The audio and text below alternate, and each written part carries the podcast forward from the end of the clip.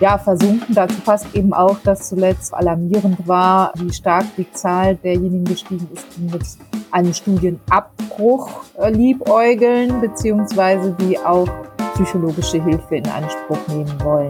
Es ist bereits das dritte Online-Semester für Studierende in NRW, das aktuell läuft. Daran soll sich jetzt was ändern. In diesen Wochen soll es Schritte zu mehr Präsenz an den Unis geben.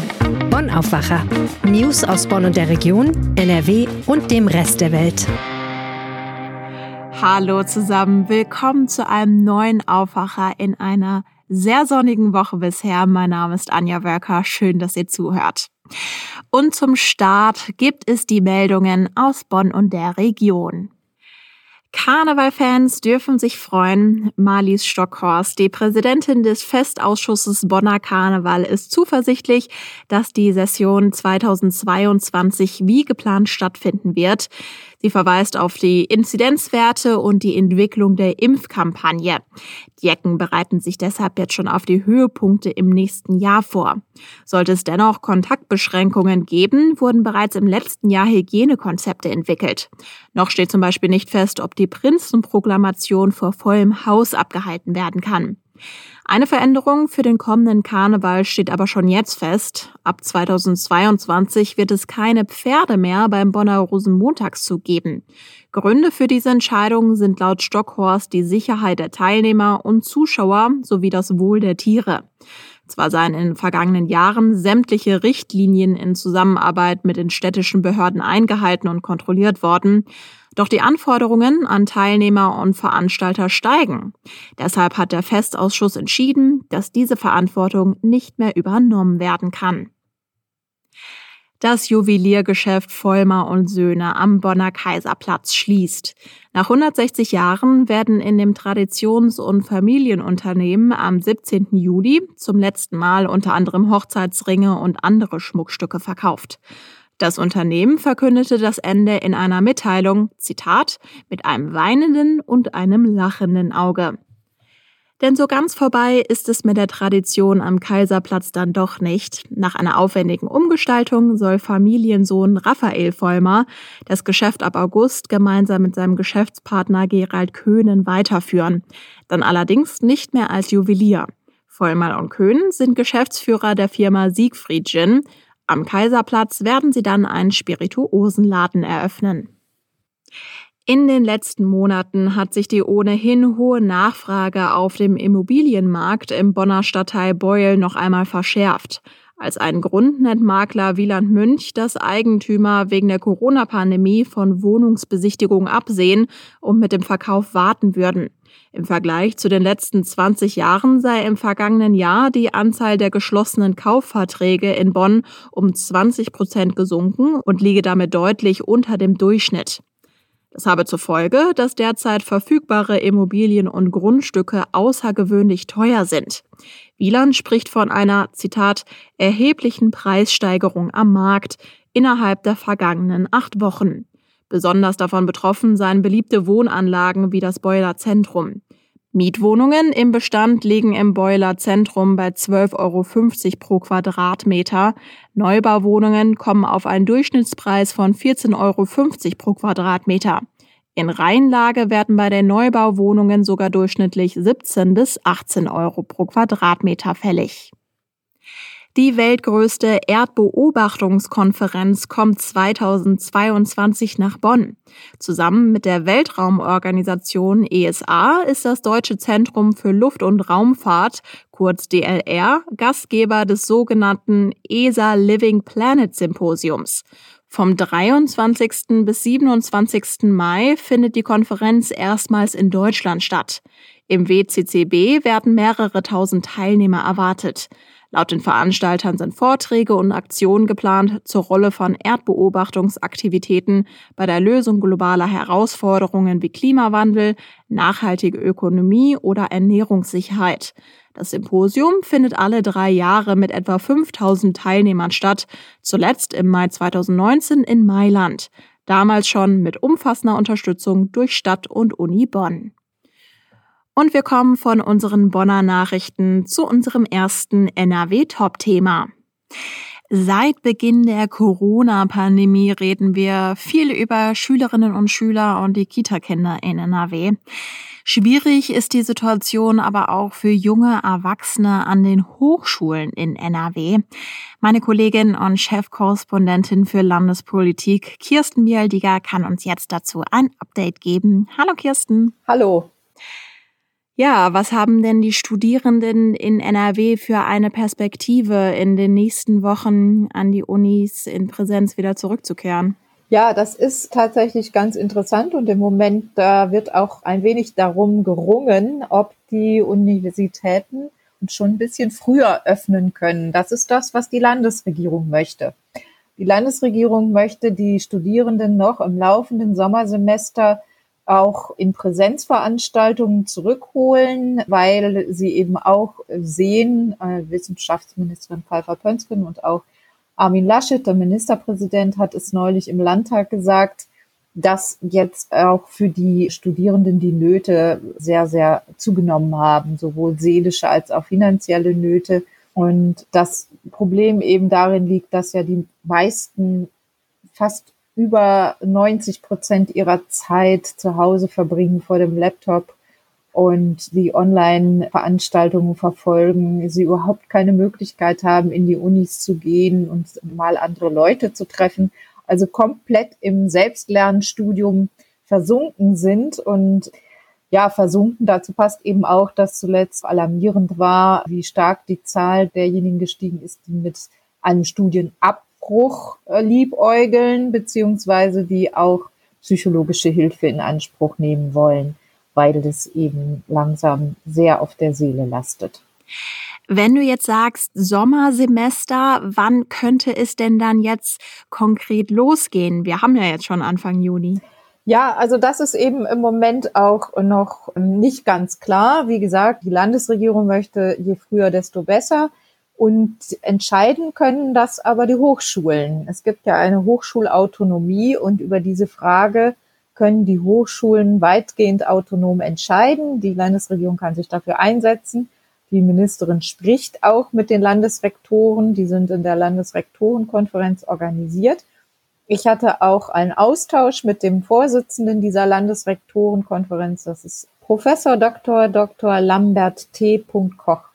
Und der hat so ein bisschen, ja, die Euphorie gedämpft, die Ministerpräsident Laschet im Landtag zuletzt verbreiten wollte. Er hat nämlich gesagt, also er sieht eigentlich in den letzten Wochen des laufenden Semesters noch keine großen Veränderungen im Hinblick auf Präsenzbetrieb. Es ist höchstens so, dass der Prüfungszeitraum stärker in Präsenz organisiert werden kann, also dass man eben dann für die Prüfungen in die Unis kommen kann. Und er hat dafür auch Gründe. Also er sagt, es ist eine zu niedrige Impfquote bei den Studierenden zu verzeichnen. Ist ja klar, die sind ja überwiegend sehr, sehr jung noch und sind eben noch nicht an der Reihe.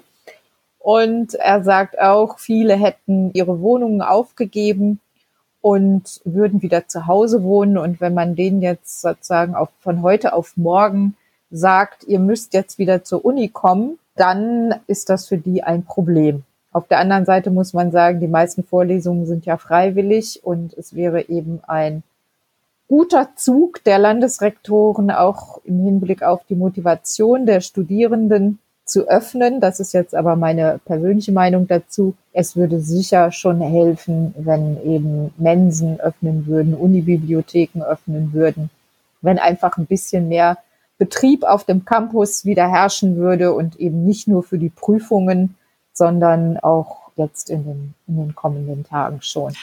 Ja, absolut. Ich kann mir vorstellen, dass es nicht nur motivierend ist, so fürs Lernen, sondern wenn ich jetzt an meine Studentenzeit erinnere, dann habe ich natürlich auch viele schöne Erinnerungen von, ja, Erlebnissen, die ich dann vor Ort auf dem Campus gemacht habe. Wenn wir jetzt in die Zukunft schauen, kann ich mir aber grundsätzlich vorstellen, dass solche Online-Seminare, Online-Kurse gar nicht mehr wegzudenken sind, oder? Also es hat ja auch Vorteile. Also ich denke mal, wenn man eben zum Beispiel aus einer anderen Stadt kommt und dann nicht um 8 Uhr morgens schon in der Uni sitzen muss in der Nachbarstadt. Das wird sicher so sein. Also ganz wird die digitale Vorlesung nicht verschwinden. Da gibt es, wie du sagst, ja auch Studierendengruppen, für die das durchaus von Vorteil ist. Also Leute, die eben weit in die Universitätsstadt hineinpendeln müssen oder Studierende mit Kindern.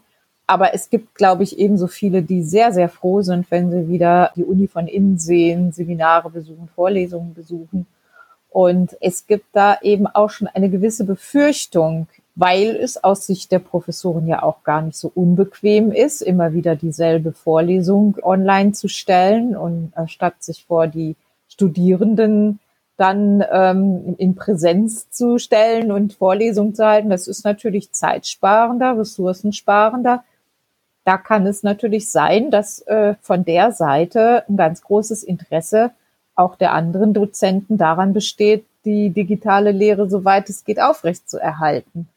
Da gibt es aber auch andere, die sehr davor warnen. Ich habe darüber mit Professor Barbara Dauner-Lieb gesprochen. Die ist äh, Rechtsprofessorin aus Köln, ist gerade gewählt worden zur obersten Richterin des Landes Nordrhein-Westfalen und hat sich in der Zeit an der Kölner Uni auch sehr verdient gemacht um die Lehre. Und sie sieht tatsächlich auch diese Gefahr und warnt auch dringend davor ab, zu sehr auch nach der Pandemie in diese Situation zu verfallen. Ähm, sie sagt, für die Professoren liegt da eben auch eine Versuchung darin, aber ähm, das Risiko ist auch sehr groß, auch für die Professoren, weil sie sich im Grunde damit in der Lehre auf Dauer überflüssig machen.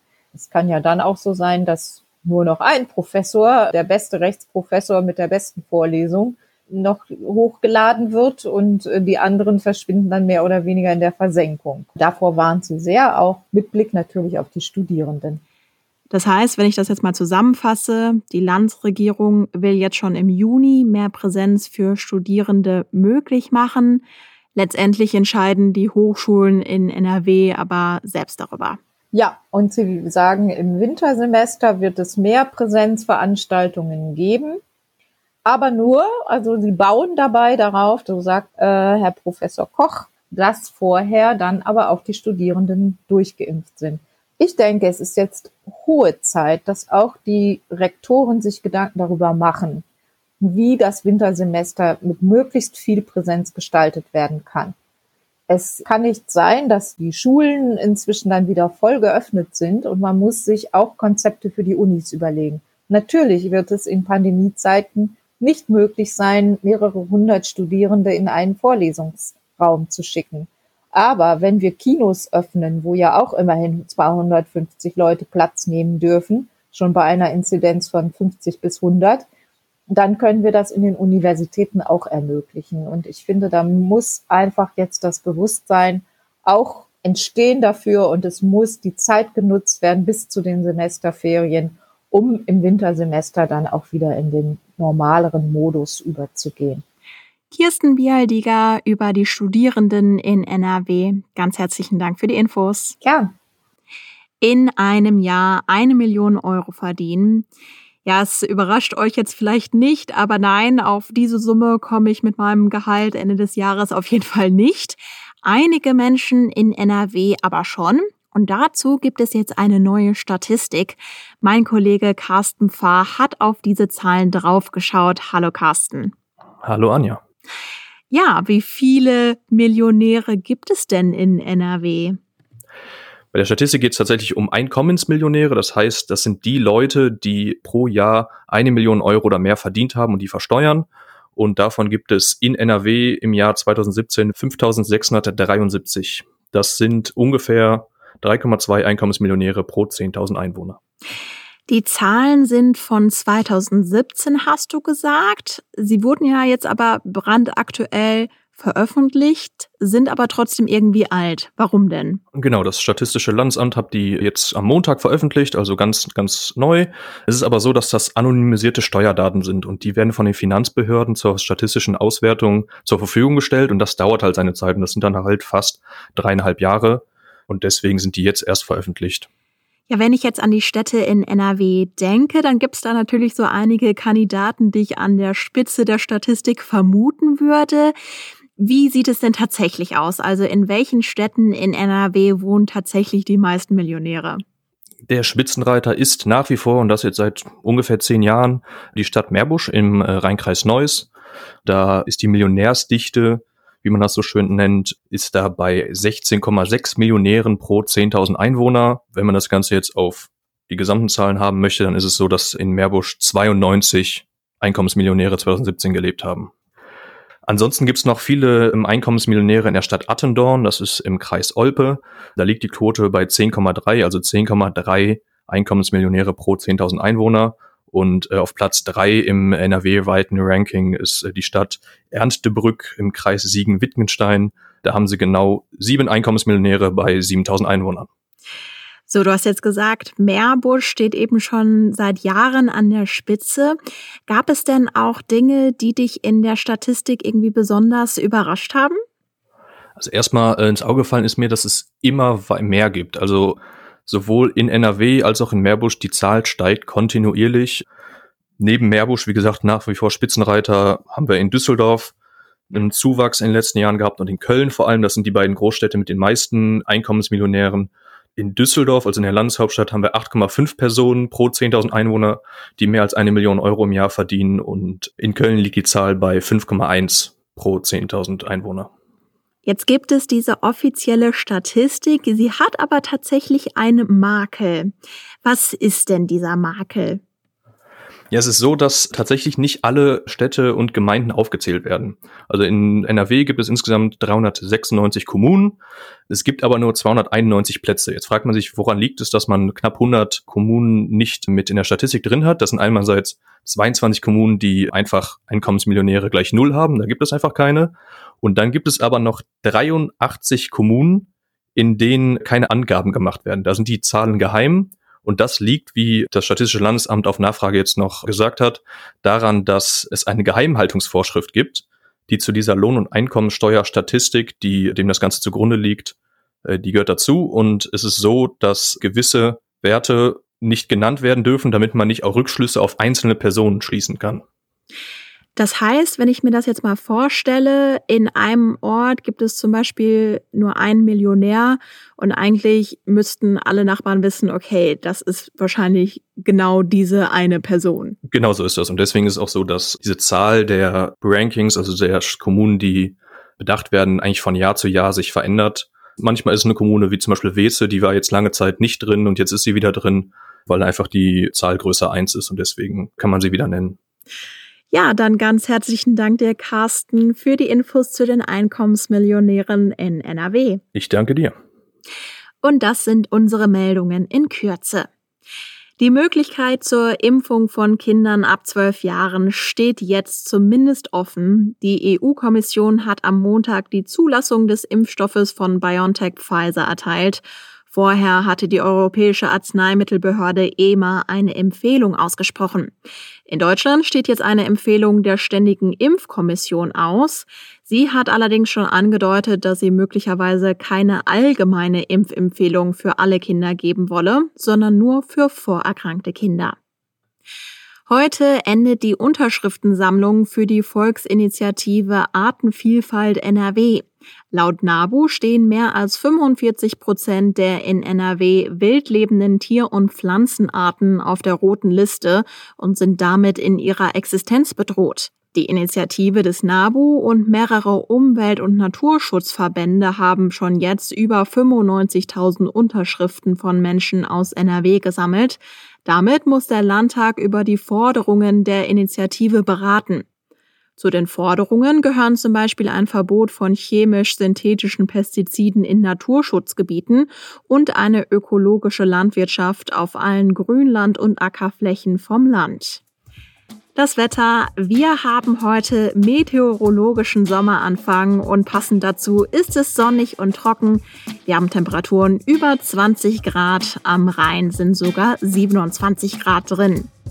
Am Mittwoch kann es ein paar mehr Wolken am Himmel geben. Es bleibt aber meist trocken. Die Höchsttemperaturen liegen zwischen 23 und 28 Grad. Und das war der Aufwacher. Mein Name ist Anja Wölker. Ich hoffe, ihr habt einen guten Dienstag. Wir hören uns ganz bald wieder. Ciao.